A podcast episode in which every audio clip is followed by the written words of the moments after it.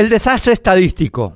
Los sinvergüenzas del Banco Interamericano de Desarrollo alentaron a nuestra corrupta burocracia pública a endeudarnos por unos 75 millones de dólares entre 2011 y ahora para recabar la información censal desde 2012 hasta hoy. 75 millones de dólares que deberemos pagar los que pagamos impuestos para saber cuántos somos, dónde vivimos, cómo vivimos y demás datos indispensables para poder desarrollar políticas públicas tales como elecciones, vacunación, escolarización, programa social, ingreso per cápita, entre otros. Pero el jueves nos enteramos que estos 75 millones de dólares no sirvieron para recabar esa información fundamental, sino seguramente para que funcionarios del Banco Interamericano de Desarrollo y burócratas paraguayos se hayan embolsado literalmente millones por consultoría.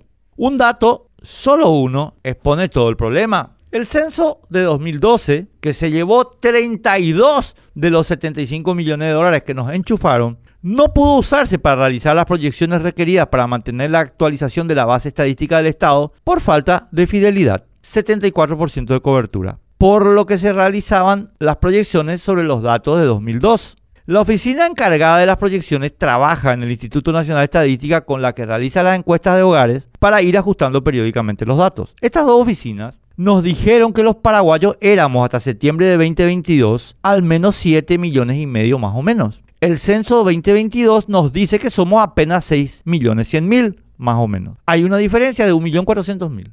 O las oficinas de proyecciones y encuestas de hogares hicieron un trabajo deleznable, o el censo 2022 es deleznable. Una de las dos cosas porque ambas cifras contradictorias no pueden ser verdad al mismo tiempo.